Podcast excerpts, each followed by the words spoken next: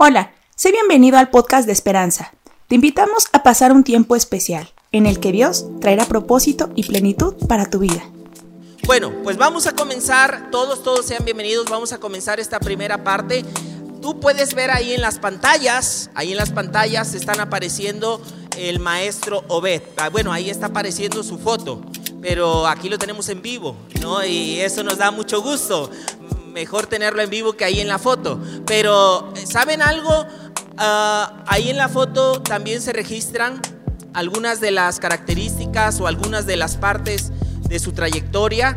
Tú puedes ver ahí en la, en la pantalla algunos eventos, algunos eh, ah, trabajos que él ha realizado, pero pues mejor que él nos platique un poquito acerca de eso, ¿no? Maestro, eh, un gusto estar aquí ya en vivo. Yo quiero empezar diciéndote que de verdad me da mucho gusto que hayas aceptado esta invitación. ¿no? no, nos, nos, sentimos muy, muy honrados por eso, porque hayas tomado esta decisión. Así que pues sé bienvenido, sé bienvenido. Ahí hay parte de tu currículum y yo sé que, yo, yo sé, maestro, que a veces hablar un poquito de nosotros, pues, eh, bueno, antes que nada, muchas felicidades porque hoy es el día, celebramos el Día del Maestro. Así que por damos un fuerte aplauso. Un aplauso al pastor Eric. Excelente maestro también. Así que, bueno, ahí está un poco de su currículum. Yo tengo por aquí, he tenido algunas, eh, traigo algunas preguntas que, quisiéramos o que quisiera hacerte eh, y que te voy a dejar un, buen despacio ¿no? en esta parte para que nos des la oportunidad de comentar. Pero, maestro, coméntanos un poquito acerca de tu trayectoria. Híjole, pues yo soy psicólogo educativo de profesión. Eh, tuve la fortuna de, tener enseñanzas de Nina Talitsina, que fue una gran investigadora rusa, alumna de señor que se llamaba Lev Seminovich Vygotsky.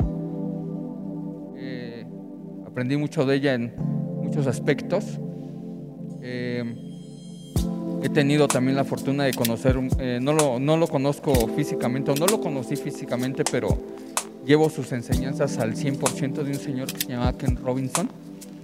Y me he enfocado mucho al campo de las neurociencias, la psicopedagogía, la programación neurolingüística y el desarrollo de habilidades creativas. He participado en varios congresos estatales, nacionales, he ganado algunos nacionales, he ganado algunos estatales he dado a conocer mis trabajos este, con otras personas, con otros, eh, otras instituciones que se dedican a la investigación, pero sobre todo eh, cuando yo conocí lo que era la creatividad, eh, me di cuenta que, es un campo amplio.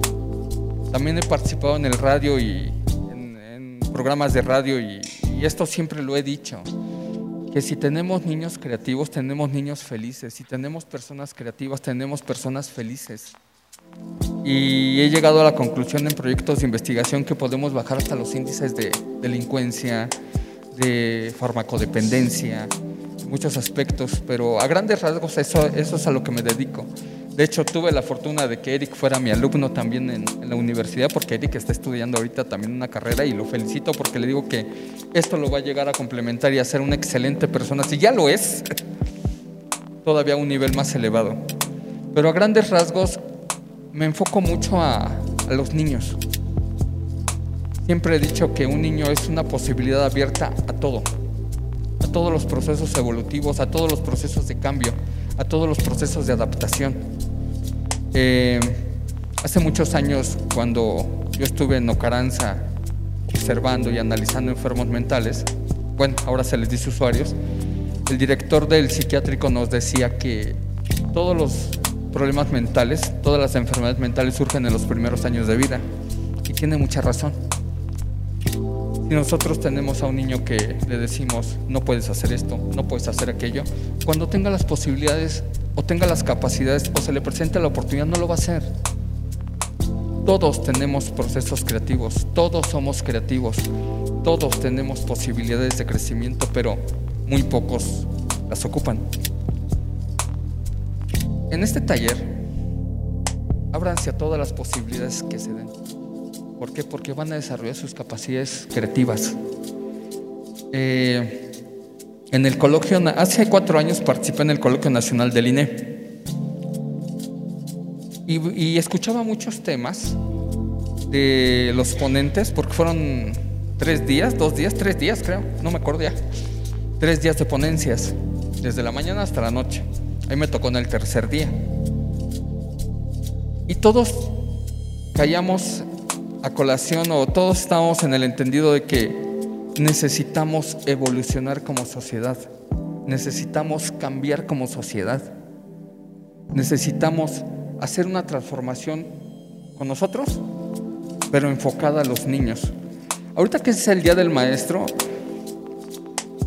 me doy cuenta que no solamente un maestro es aquel que, que da los conocimientos, que, que se encarga de la parte técnica, sino también es un confidente, es un amigo, es un oyente y no sé, es mucho.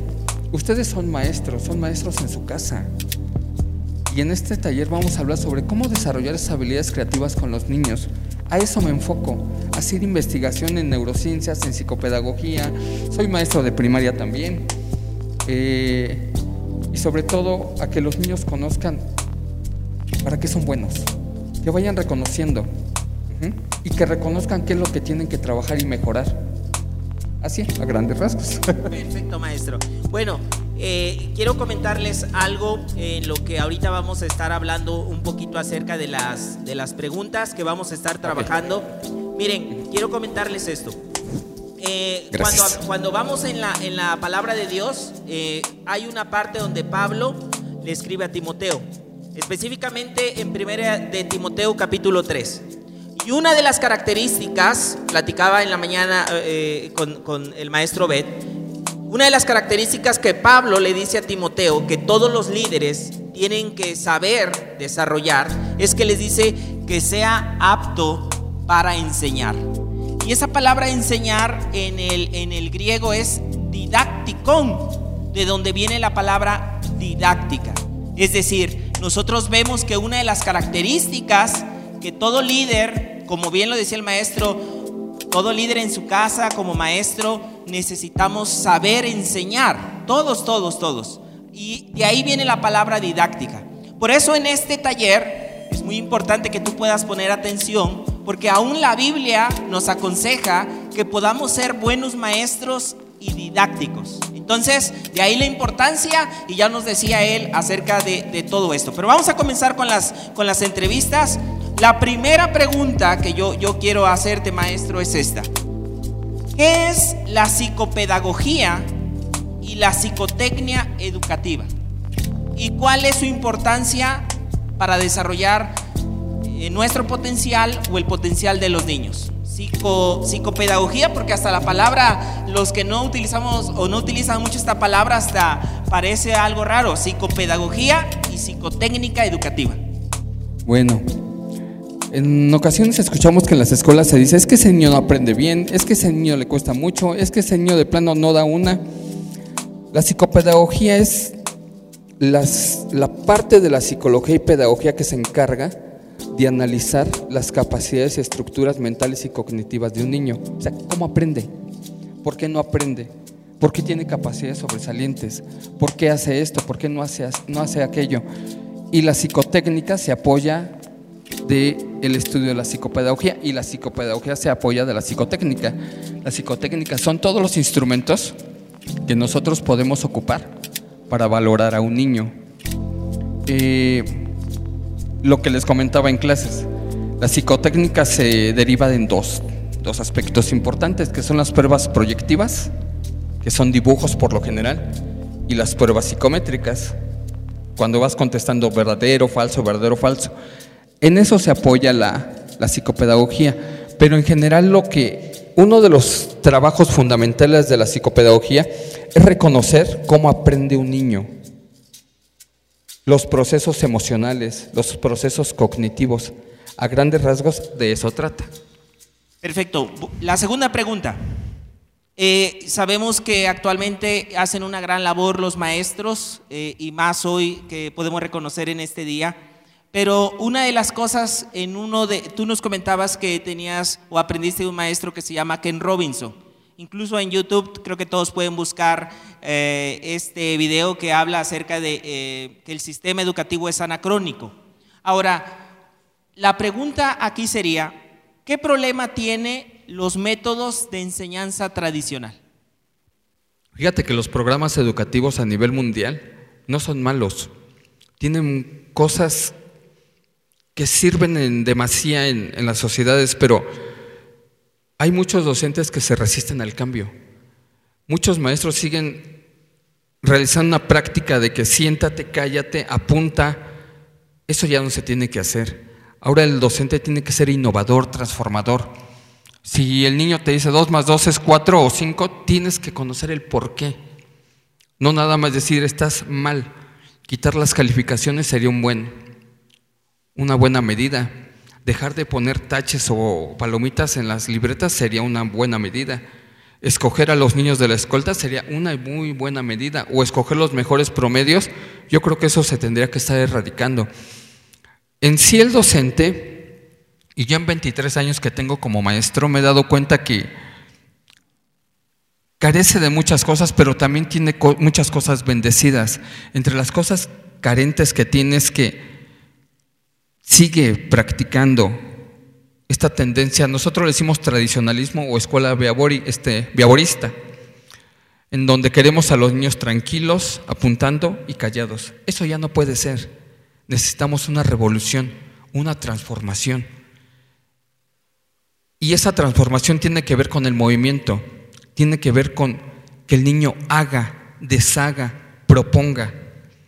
A fin de cuentas, yo les comentaba al grupo de Eric, de los de pastores, que un niño con necesidades educativas especiales es un niño que le falta motricidad. ¿Por qué no hacerlo en clases? Así de fácil. Los niños son movimiento. Nosotros los docentes necesitamos entender y comprender que ese movimiento los va a llevar a crecer en todos los aspectos.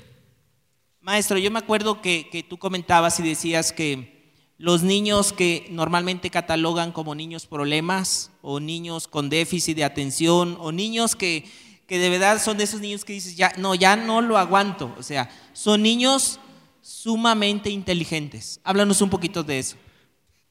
Lo que pasa que en las escuelas nos enfocamos mucho al número.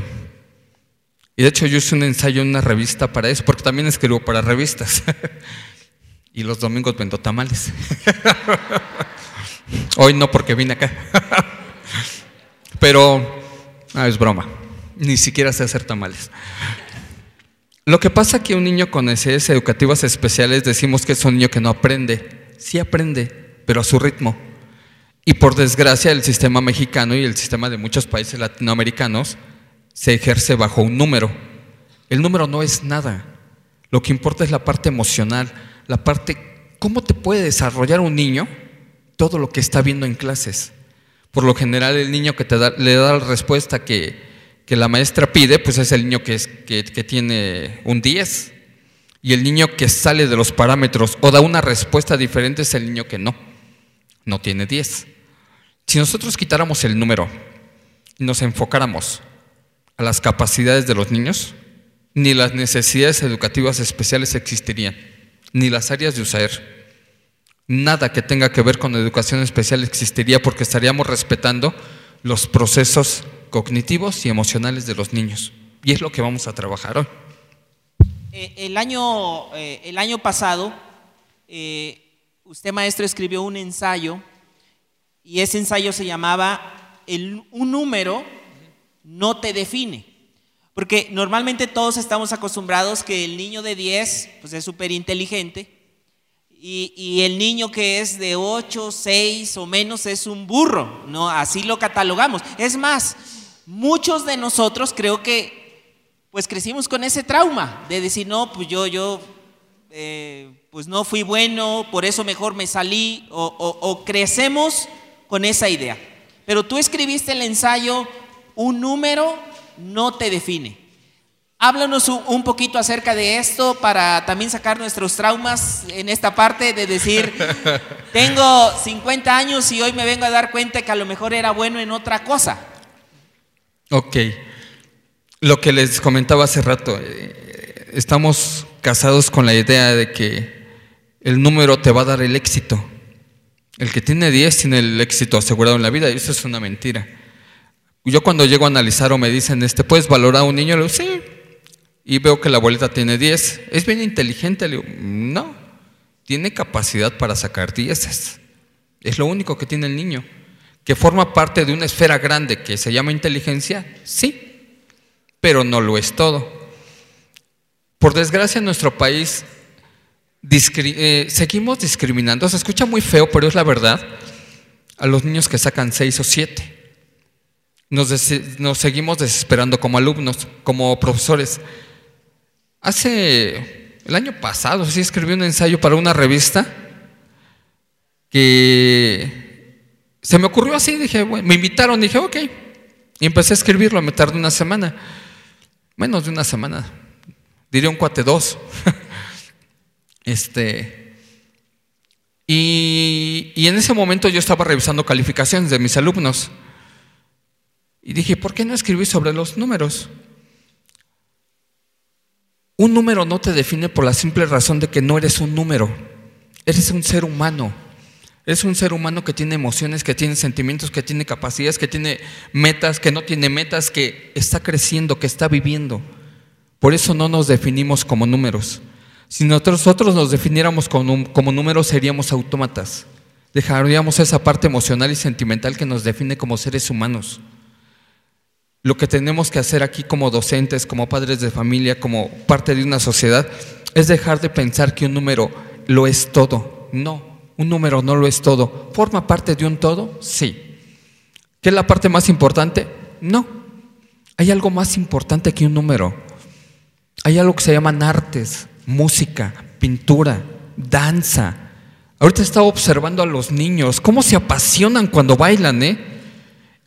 Y como yo no dejo al psicólogo ni al psicopedagogo en casa, digo, están ejercitando la motricidad. Y eso es súper padre y muy interesante. ¿Por qué? Porque ustedes están pensando que no son un, no son un simple número, son seres humanos que vienen a disfrutar, que vienen a entender y a reconocer lo que tienen que hacer aquí. Pero yo en casa yo los invito que a sus hijos los vean como emociones y no como un número. ¿Que va mal tu niño? Hay muchas maneras de entender o comprender el por qué va mal en la escuela. No podemos achacarle toda la culpa al niño. Nosotros como adultos tenemos mucha responsabilidad. Y tal vez hasta el docente y todos tenemos responsabilidad. Pero a sus niños véanlos más allá de un número, véanlos como seres humanos, véanlos como alguien que se va a desarrollar socialmente en todos los aspectos, en la iglesia, como padre, como hermano, como amigo, como compañero. Eso es lo que importa. Por eso un número no te define. Un número crea falsas expectativas en las personas. Porque yo he conocido gente que saca 10 en la primaria, secundaria y se viene abajo en la prepa. O he conocido gente que saca 6, 7, 8, conoce su pasión y saca 10 y se le abre todo un panorama. Somos crecimiento, somos evolución, somos movimiento. Por eso un número no nos define. Muy bien. Eh, eh, aquí tengo otra pregunta. En, años anteriores ganaste un concurso estatal en la innovación y sobre todo en la educación especial. ¿Por qué a veces nos cuesta ser tan innovadores o creativos? ¿Por qué considera? Hay algo bien importante. Todos en esta sociedad hemos crecido con la palabra fracaso y que el fracaso tienes que dejar. Cuando fracasas tienes que dejar todo. Es que no sabes hacerlo, es que te vas a equivocar. Siempre nos predisponemos a todo. Hace tres años gané ese premio, es el premio de innovación en investigación en educación especial por parte de CEP a nivel estatal. Y yo les planteaba que si nosotros educamos y formamos a los niños y nos formamos nosotros que pensando que el fracaso es mejora, vamos a seguir creciendo como sociedad, como en lo individual, en lo colectivo, en todos los aspectos.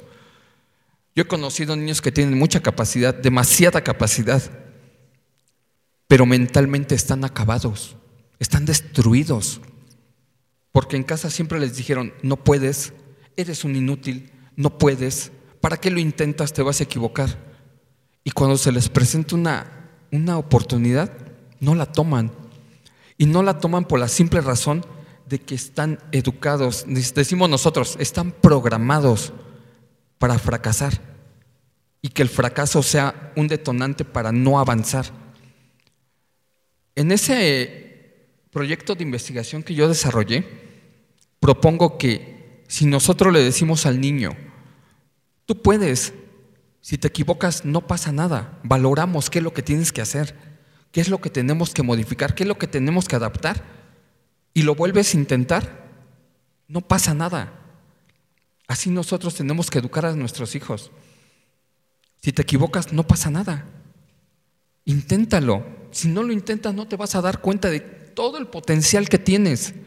Y si te equivocas, no pasa nada. Yo me he encontrado niños que, me dicen, tengo miedo. El miedo es normal. Es una emoción normal que va a abrir tus, tus sentidos, la parte sensoperceptiva. Eso es lo que va a hacer el miedo, te va a poner en alerta. Pero si no lo intentas, no te vas a dar cuenta toda la capacidad que tienes. Y si me equivoco, no pasa nada. Lo vuelves a intentar o vuelves a buscar una meta.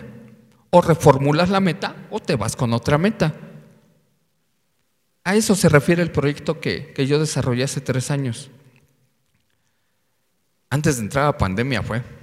Me acuerdo. Fue en diciembre. Ay, que después todo un show, eran como, eran como tres mil personas. Y tuve 15 minutos para hablar. Sí, sí, se puso. ¿Estás nervioso? Pues, poquito.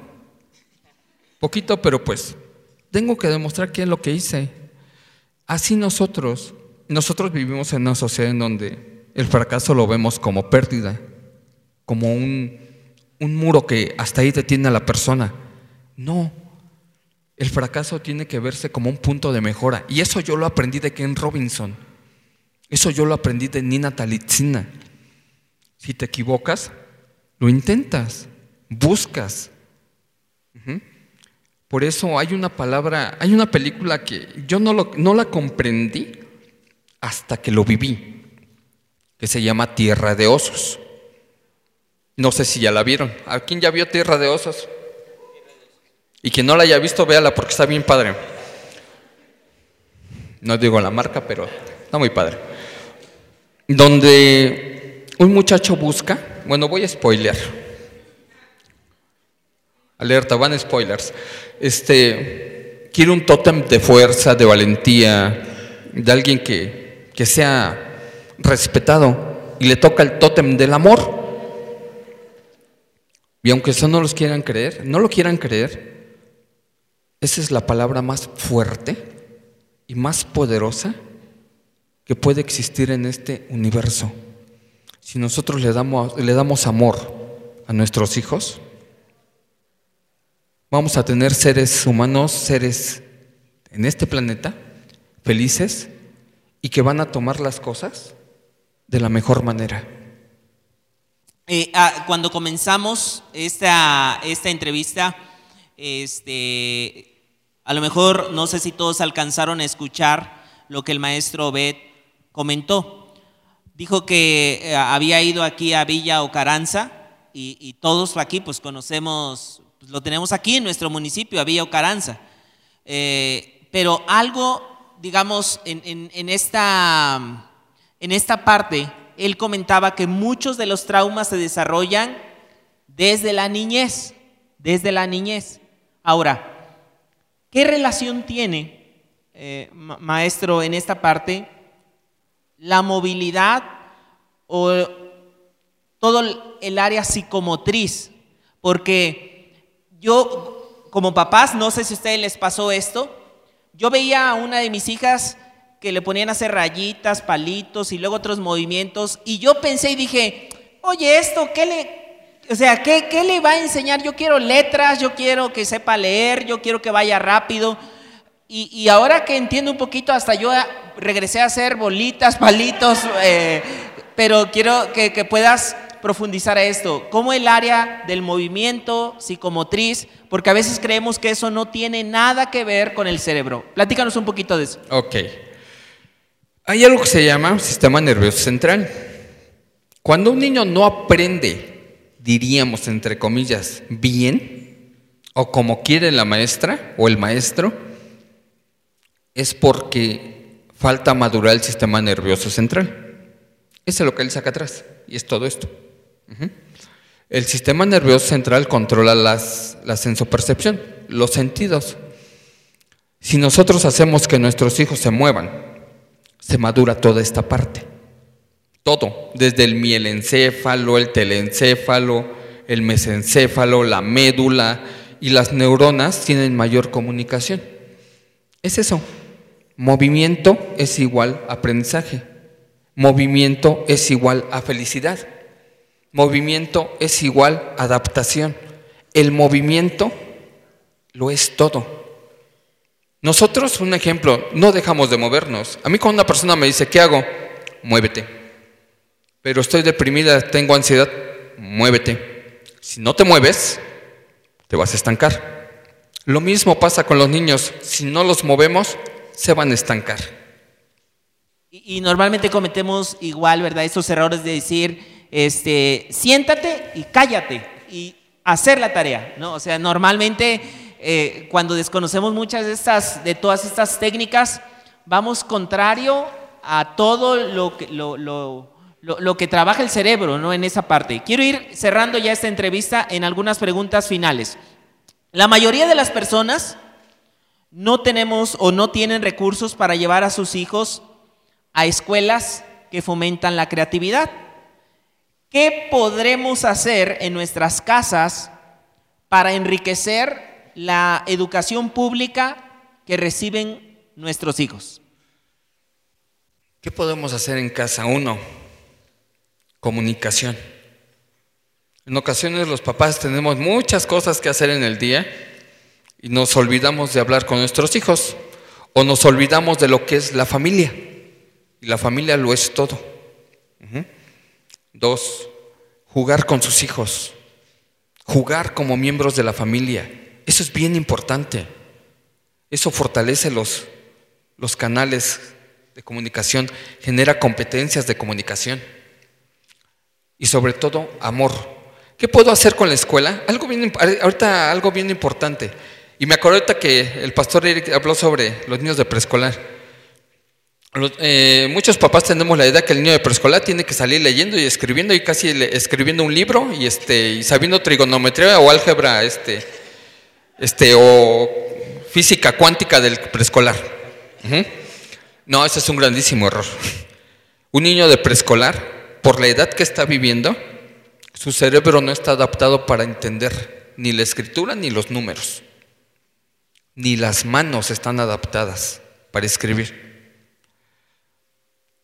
¿Qué es lo que podemos hacer como papás? Brindarles atención, tiempo de calidad a los hijos. Y tiempo de calidad es que estés con ellos, conviviendo, riendo. A ver, vente, vamos a hacer la tarea. No quiero, perfecto. ¿Qué te parece? Negociar con ellos también es bien importante. Porque aquí, en nuestra ciudad, jugamos un rol de, de poder de control. Ah, no haces la tarea, haces lo que yo te digo. Eso ya es control. Y no tomamos en cuenta a los niños. Ahorita hay un programa que se llama para la convivencia y erradicación en educación básica. De hecho, estamos tomando una certificación por eso. Ni he empezado los cursos, pero en fin. Pero ya me la están pidiendo. Y habla sobre cómo podemos generar la conciencia de la comunicación con los niños, con los padres. Pero independientemente de la escuela, yo los invito a que tengan tiempos de calidad con sus hijos, a que los abracen, les digas te quiero, te amo, me da mucho gusto verte, hijo, hija, me da mucho, mucho, mucho, mucho gusto, muchísimo verte. Y van a ver cómo en 15 días sus hijos empiezan a tener mejor comunicación y les va mejor en la escuela. ¿Por qué? Porque les están dando lo que muchos chamacos, muchos chavos, muchos jóvenes carecen allá afuera, que es amor. Si ustedes supieran todos los casos a los que me enfrento todos los días, de violencia eh, doméstica, violencia con los niños, violencia con los jóvenes, en ocasiones hasta nos da tristeza, en ocasiones nos da coraje, en ocasiones nos encerramos en, en oficinas a soltar la frustración de que no podemos hacer nada en ese momento, pero yo los invito a que si no le has dicho a tu hijo que lo quieres, nunca es tarde, háganlo. Y así van a fortalecer todo lo que vende el programa educativo nacional, todo lo que se ve en la escuela. ¿Por qué? Porque se van a sentir pertenecientes a algo, se van a sentir que pertenecen a una familia. ¿De acuerdo? La verdad, eh, cada uno de estos consejos, bien lo decía el maestro, eh, en este tiempo tuve la oportunidad de, en esta área educativa, poder aprender de él, un excelente maestro, con mucha lúdica, movimiento, aún estamos hablando de gente, digamos, ya adulta. Y esto me, me, abrió un gran panorama y yo le quiero agradecer esto para investigar y profundizar en más, en más áreas, ¿no? Y Quiero recomendarles, porque esto también va a ser una de las últimas preguntas que ahorita le voy a hacer, qué material nos puede recomendar a todos. A, mí me llevó, mi hija está, yo tengo dos hijas, como ustedes saben, a investigar material eh, y a cambiar la perspectiva en todo, en la misma congregación, meter más lúdica, movimiento, cuestiones a trabajar con el cerebro. Y quiero recomendarles una página que se llama materialparamaestro.com. Materialparamaestro.com es un blog y ahí puedes descargar mucho material que te ayuda para tus hijos. Eh, es totalmente gratis ese material y trae muchos juegos, trae mucha didáctica. Eh, y en esta misma línea, maestro, ¿qué recomendaciones nos puede dar a todos los que estamos aquí? Sobre todo porque los que estamos aquí no, no todos somos expertos, muchas de estas cosas que estamos comentando apenas hasta nos quedamos eh, así decir, pero ¿cómo si a mí me trataron? Que la letra con, sangre, entra, y, y, yo en chiste digo, por eso estamos como estamos, no en esa parte. Pero unas recomendaciones finales que nos puedes hacer, que nos pueden abrir el panorama. Ay, que los niños son un mundo completo y ustedes también. Eso de la letra con sangre entra, me acordé mucho de la escolástica, de la etapa escolástica donde el método variado. y el variado era con vara. Creo que muchos aprendimos así, ¿verdad? Sí. A mí sí me tocó. Muy bien. Algunas recomendaciones. Interésense por lo que hacen sus hijos. Denles amor. Escúchenlos. Tengan tiempos de calidad. Tengan momentos para ellos. Conozcan sus intereses, sus ambiciones. ¿Qué es lo que los, los desequilibra en el momento? ¿Qué es lo que eh, les causa controversia. Y ustedes platíquenle también sobre, sobre lo que están haciendo. Hay algo que se llaman emociones. Y, yo le comentaba al grupo de él que hace pues, el siglo pasado pues nos enfocábamos al coeficiente intelectual, que elevarlo y elevarlo, pero nos olvidábamos de cosas más importantes. Ahorita en la actualidad nos, nos enfocamos más a la parte emocional y, nos, y dejamos de lado el IQ, el coeficiente intelectual, visto desde la escala de Binet, de Stanford, la que sea, no importa.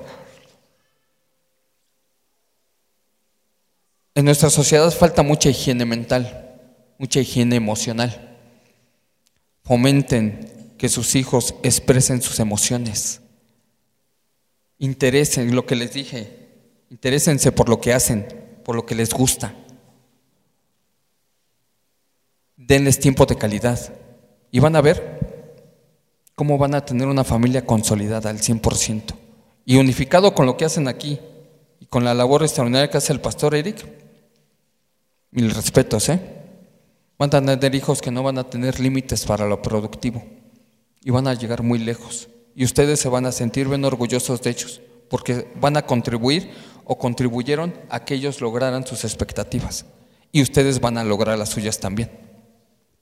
Eh, háblanos un poquito, maestro, de la programación neurolingüística.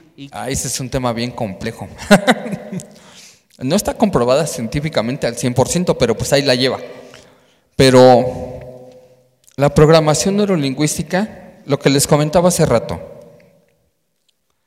cuando tú le dices a un niño, no puedes, no puedes, no puedes, no puedes, ¿para qué lo intentas? ¿Eres tonto? ¿No puedes, no puedes? Cuando se le presente una, una oportunidad, no la va a tomar. Y aunque tenga muchas capacidades el, niño o la niña, no lo va a hacer. ¿Por qué? Porque mentalmente le repitieron muchas veces pa, pa, pa, pa, pa, que no puede. Eso es la programación neurolingüística. Parte, eso es uno de los fundamentos o aspectos importantes que se manejan en la, en la PNL. Está repitiendo constantemente lo que quieres o lo que quieres lograr con una persona. En cambio, si tú le dices a un niño, no importa, tú échale ganas, si te equivocas no pasa nada, estamos contigo, y se lo repites pa, pa, pa, mil veces, y aunque las capacidades de ese niño sean menores al primero, él sí va a tomar las, las oportunidades. ¿Por qué? Porque está programado para fracasar, está programado para equivocarse, está programado con amor ese niño. Eso a grandes rasgos es la programación. ¿Cómo nos damos cuenta de la programación?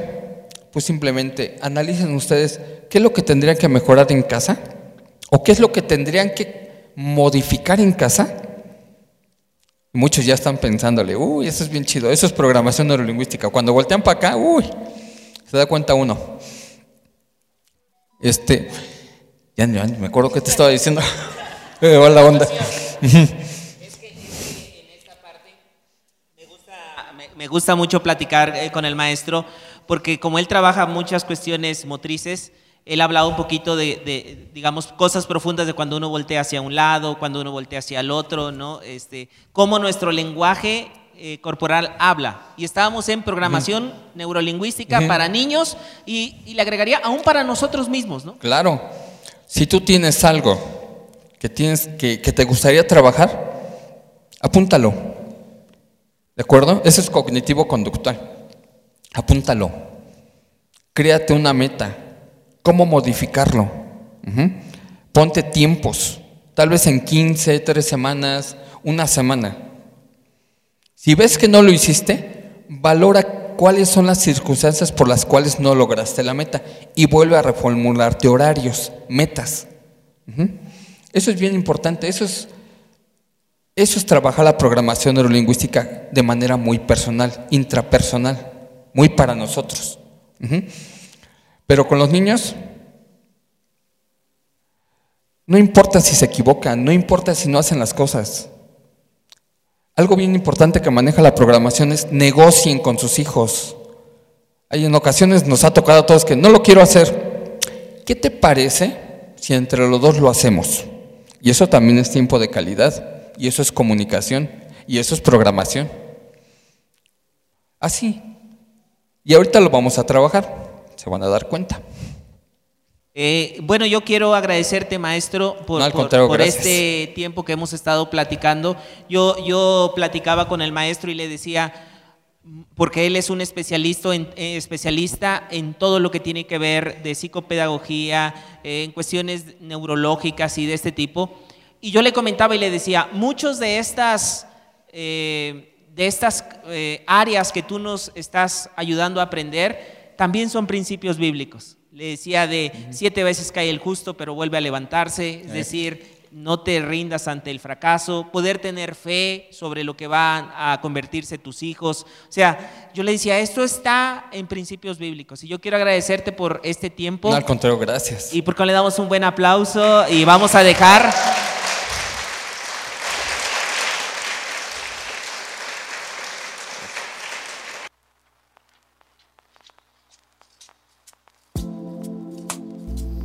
Esperamos que este mensaje te ayude con tu desarrollo. Te invitamos que puedas seguir el taller de creatividad movible en el canal de YouTube que estará disponible desde el miércoles 18 de mayo. Puedes seguirnos en Facebook, Instagram y YouTube como Esperanza, donde encontrarás más contenido. Los links están en la descripción de abajo. Hasta la próxima semana.